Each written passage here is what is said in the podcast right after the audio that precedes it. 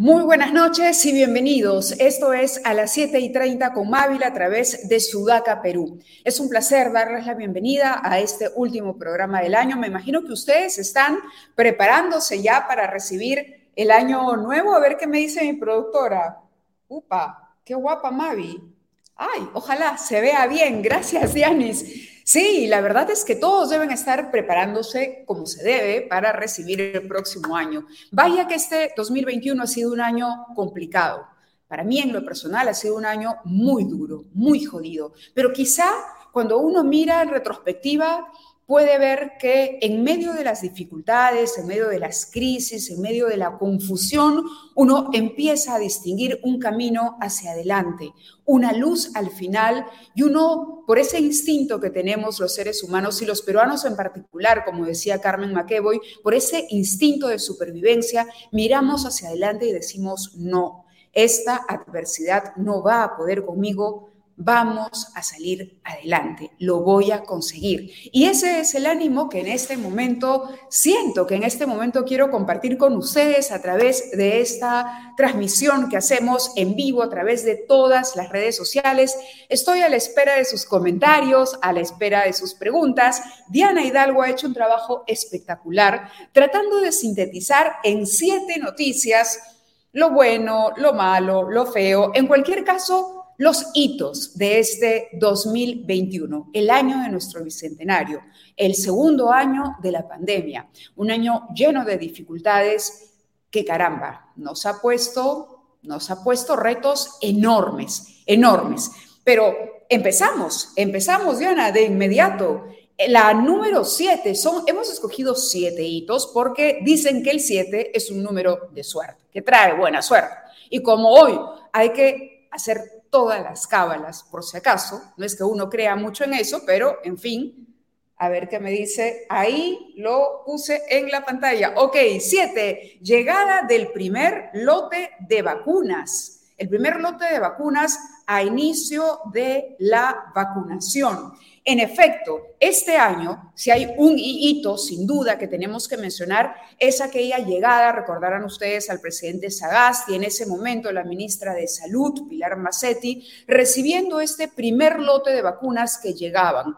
Un lote que traía consigo esperanza, después de una cantidad de críticas, por supuesto merecidas al gobierno, no se había hecho nada, no se había llevado a cabo un concurso, ni siquiera eh, del cual podamos hablar el día de hoy, porque creo que nunca aparecieron los resultados, y donde además descubrimos poco después que muchos de los que pudieron, porque estaban cerca y tenían acceso fácil para vacunarse, se habían vacunado antes que aquellos que necesitaban primero la vacuna, como el personal médico de salud, como los pacientes con comorbilidad.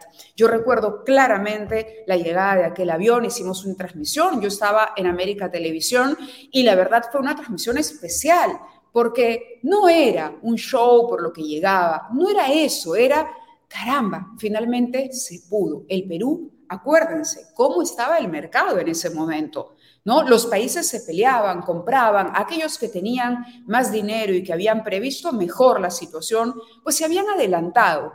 ¿No? Y nosotros estábamos o participando de algunos eh, convenios o de algunos esfuerzos multilaterales o de pronto tocando a las puertas que todavía nadie había tocado. Así que consideramos que el inicio del proceso de vacunación, la llegada de la vacuna contra el COVID-19 ha sido sin duda un hito importante, un hito que tenemos que celebrar. Y aprovechamos estos minutos para decirles a los que todavía dudan de la eficacia de las vacunas, a los que todavía creen que por ahí puede tener un efecto adverso. Es verdad, no vamos a mentir. Quizá al día siguiente te da un poquito de fiebre, te duele un poco la cabeza, pero no hay mejor arma por el momento para luchar contra este virus que la vacuna. Así que vayan todos, cumplan con sus dosis y también con su, a ver, me dice, envían saludos desde Los Ángeles. Saludos a Los Ángeles. Un beso muy grande por allá a todos. Gracias por conectarse. Gracias por estar con nosotros. Sigamos, a ver, haciendo nuestro repaso. Vamos ahora, dice, me, me pone el 6, elección de Pedro Castillo en las elecciones generales en medio de una complicada polarización en el país. Así es, recuerdo cuando todavía se organizaban los debates de la primera vuelta y nadie consideraba a Pedro Castillo cuando se cerraban las encuestas. Nadie sabía que surgía esta candidatura, que era una combinación, era una candidatura de protesta, era una candidatura que encarnaba desilusión por nuestra clase política, que no estuvo a la altura de las circunstancias, que últimamente, hace ya varios años, no está a la altura de las circunstancias, no nos representan como peruanos, la verdad. Ojalá, ojalá los políticos miren ahora y vean la enorme responsabilidad que significa que alguien, tú, yo, tu hermano, nuestros amigos, los chicos más jóvenes que vienen detrás de nosotros, voten, vayan, hagan el esfuerzo, cumplan con este deber y derecho y elijan autoridades. El triunfo de Pedro Castillo nos demostró o nos reveló que el país estaba completamente polarizado. Derecha e izquierda radical se enfrentaban, se arranchaban, se insultaban. No entendimos muy bien qué pasó en medio de este torbellino, ¿no? Y bueno, tampoco pudimos ver Saludos desde, me dice, saludos desde Arequipa. Feliz año para todos en Arequipa, la ciudad blanca también está conectada. Qué lindo, qué lindo que estén con nosotros el día de hoy, 31. Y bueno, y decíamos eso, ¿no? Finalmente el señor Pedro Castillo se convirtió en presidente. Ah, las críticas no tardaron en llegar y el presidente se las merece, todas y cada una. Y el presidente continúa en silencio y esperamos realmente que reflexione. Pero así como él, esperamos que también el Congreso reflexione y que también reflexionemos todos aquellos que hemos estado en las antípodas, que trasladamos la discusión política a nuestros entornos más cercanos, ¿no? Que dividimos familias, que dividimos grupos de amigos por la polarización.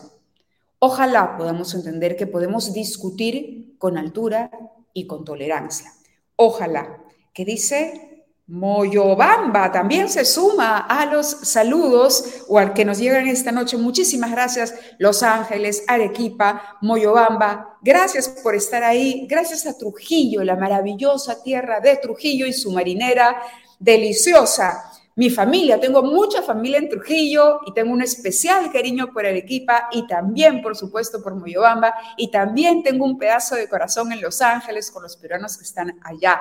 Así que muchas, muchas felicidades. Vamos al quinto hito, al que nuestra productora, haciendo mucho esfuerzo, ha puesto en el quinto lugar. Francisco Sagasti deja el cargo en la presidencia en medio del desplante del Congreso.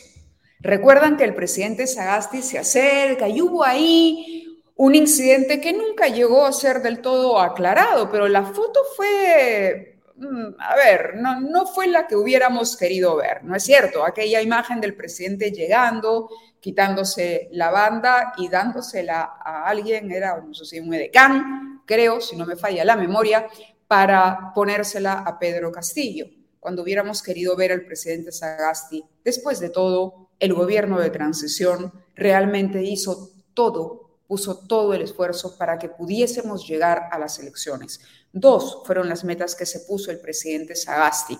Una, empezar con las vacunas, con la vacunación, empezar. Esa era una de las metas. Y la segunda, llegar en una transición democrática. Nuestra clase política, mm, jalada. El gobierno, jalado, ciertamente. Pero si, algo si hay algo de lo que nos podemos sentir orgullosos es de que vivimos en un país democrático.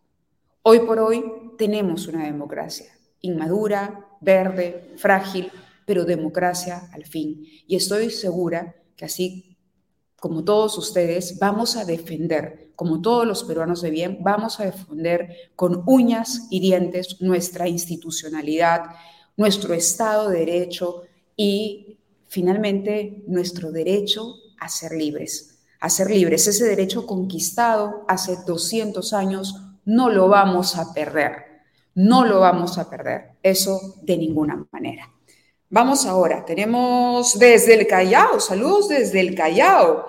el puerto del Callao se suma, la provincia constitucional del Callao. Un beso a todos, a todos nuestros amigos chalacos y continuando con nuestro recuento, vamos a ver, Diana Hidalgo, ¿con qué me sorprendes en el cuarto lugar de los hitos que han marcado este año?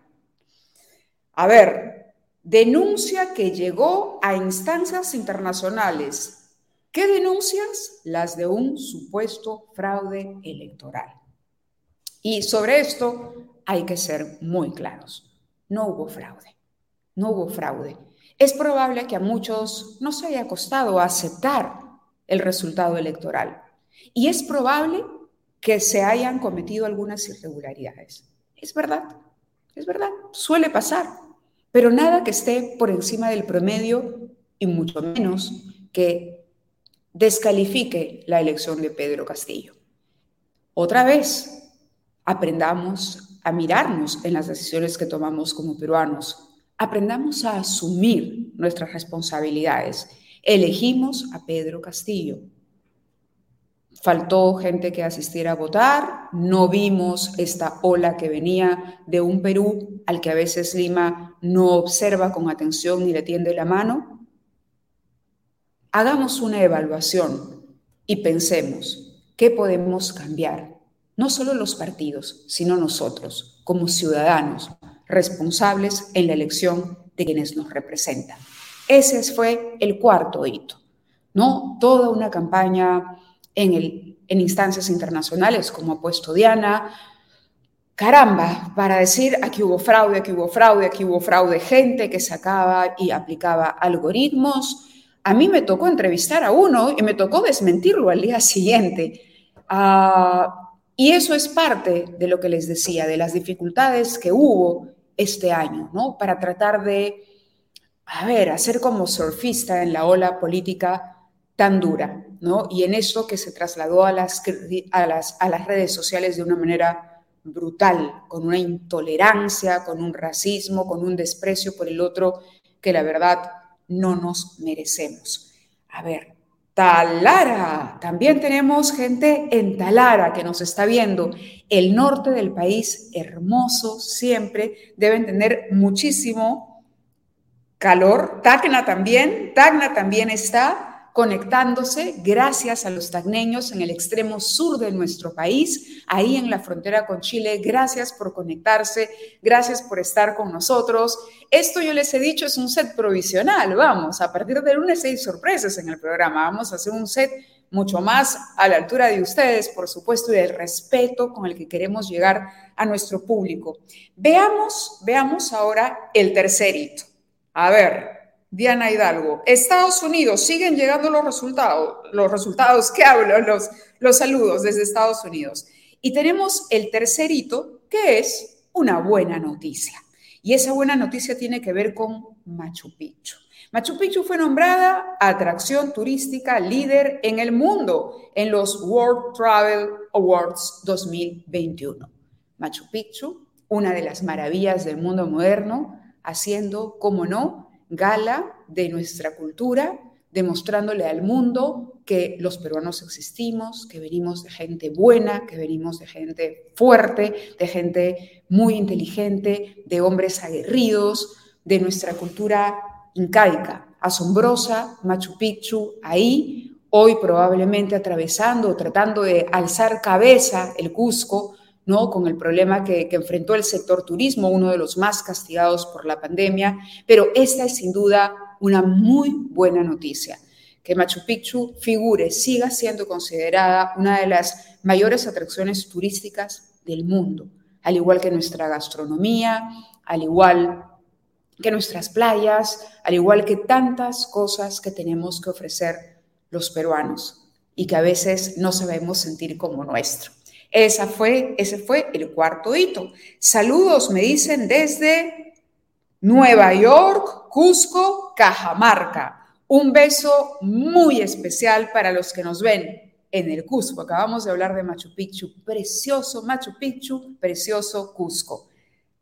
Nueva York, gracias a quienes están en Nueva York, gracias a nuestros amigos de Cajamarca también por estar conectados esta noche peculiar. Esto de hablar, hablar, hablar, les confieso que soy mucho mejor o me siento más cómoda entrevistando que eh, hablando así sola, pero sé que hay muchos de ustedes al otro lado y eso me anima. A ver, vamos a continuar con nuestra lista. En el número dos, nuestra productora ha considerado como hito del año Mari Carmen Alba y su visita a España para hablar del fraude electoral. Tremenda controversia que se armó con el viaje de la presidenta del Congreso. Y la verdad es que yo creo que va siendo tiempo de que maduremos, señores políticos, congresistas todos, maduremos, maduremos, no podemos ir por ahí ¿no? Ir, a ver, eh, ventilando problemas que, que no podemos resolver aquí, buscando aliados para causas que ya dijimos, no hubo fraude, así nomás es. Aprendamos a votar mejor. Esa es la gran lección que nos ha dejado este año en el bicentenario, 200 años, y todavía somos una nación a mitad de construcción.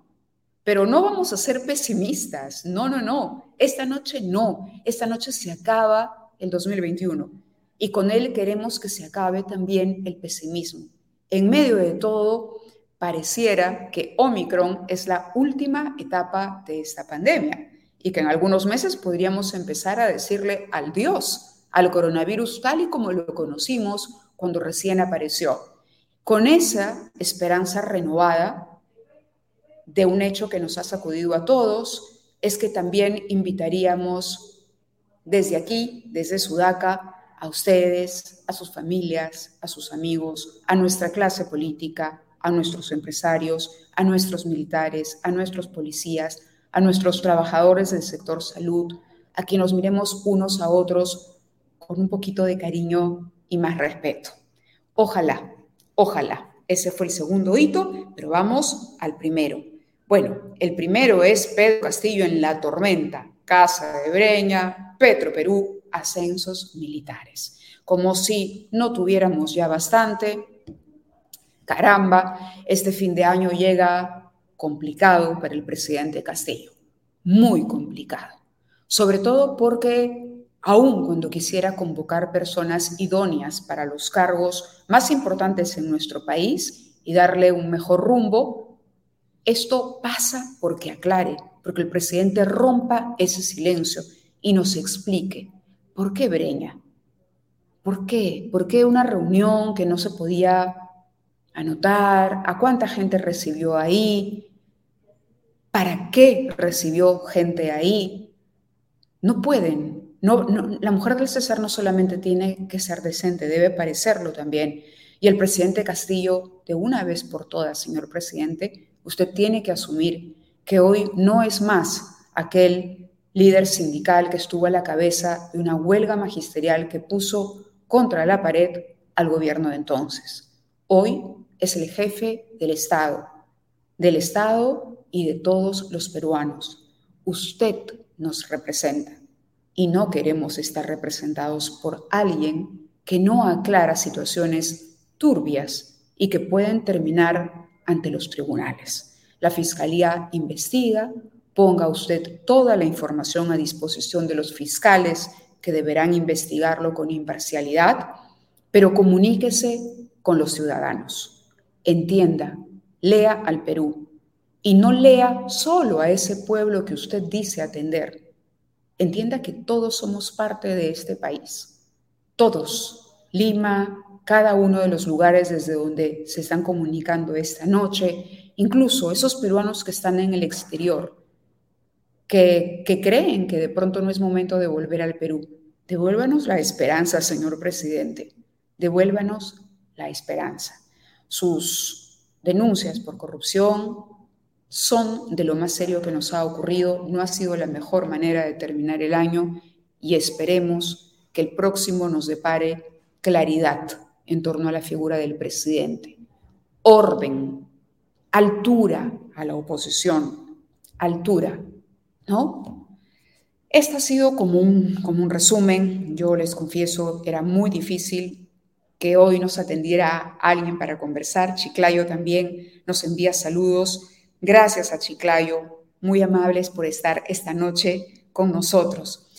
Y, claro, hablábamos Diana y yo y habíamos escogido esto, estos siete hechos porque nos toca, somos un programa que, hace política, ¿no? Eh, coincidimos ambas en que teníamos un bonus track, que era entre política y economía, y que tiene que ver con el dólar y la cotización del dólar que rompió todos los récords, todos los récords este año con relación a los anteriores y por dos motivos. Uno es el contexto internacional, ok, dejémoslo ahí, pero el otro por la inestabilidad política. Somos un programa político, amigos, somos un programa que vamos a hacer política, es lo que nos toca, es el encargo que nos han dado. Yo tengo que agradecerle a Sudaca, tengo que agradecerle a Juan Carlos Tafur que haya pensado en mí, para hacer este programa. Tengo que agradecerles a ustedes por la hermosa acogida que nos han dado, por haberme permitido iniciar un nuevo ciclo profesional después de un año duro, un año intenso, un año en el que hubo lágrimas, en el que hubo dolor, en el que hubo incertidumbre, en el que hubo miedo, pero en el que también, y gracias a Dios, tuvimos salud tuvimos a la familia cerca. Descubrimos quiénes eran los verdaderos amigos. Descubrimos quiénes eran las personas buenas que teníamos alrededor. Aprendimos a identificar la buena energía de la mala energía. Aprendimos a apreciar los pequeños detalles de la vida. Esas cosas en las que no reparábamos, ¿no? Por ejemplo, Detrás mío tengo una noche maravillosa. Un viento que llega desde el mar, de sur a norte, que se siente riquísimo. Y, hemos querido vestirnos de blanco. Bueno, a estas alturas no tengo una tenaza o una plancha. Esto no es la tele tradicional, esto es además, como les dije, una, un set improvisado. Pero créannos, por favor, créannos y ojalá lo entiendan todos ustedes, que queremos construir país desde este pequeño espacio y haciendo lo que nos toca. Queremos ser plurales, eh, cuestionar, pero con argumentos, queremos investigar. Somos periodistas, nos apasiona lo que hacemos, queremos seguir viviendo de esto, nos enorgullece ejercer esta profesión, nos enorgullece con aciertos con errores, con lecciones aprendidas y con mucho, mucho que dar. Así que lo único que me queda por decir en este programa que será más breve, más breve dadas las circunstancias, es que hoy se tomen la mano y que miren hacia adelante. Y que si hay que pedir ayuda, la pidan. Y que si hay que pedir perdón, lo pidan. Pero, pero piensen que dentro de ustedes tienen todo, todo, todo para poder mirar al frente y llegar hasta donde ustedes quieran llegar. Quiero agradecer de nuevo a Juan Carlos, agradecerle a Lili de Sudaca, agradecer a todos mis compañeros de, de este portal que llega a ustedes ahora. Quiero agradecerle a Diana Hidalgo, mi productora, mi compañera en muchas aventuras. Quiero agradecerle a mis amigos, a mis hermanos, a mi madre, a mi Padre en el cielo. Quiero agradecerle a la vida por una nueva oportunidad, porque un año nuevo comienza en unas horas y porque estoy segura, convencida de que será mejor para todos. Feliz año nuevo. Les deseamos todos los que hacemos este programa. Les deseo yo en particular.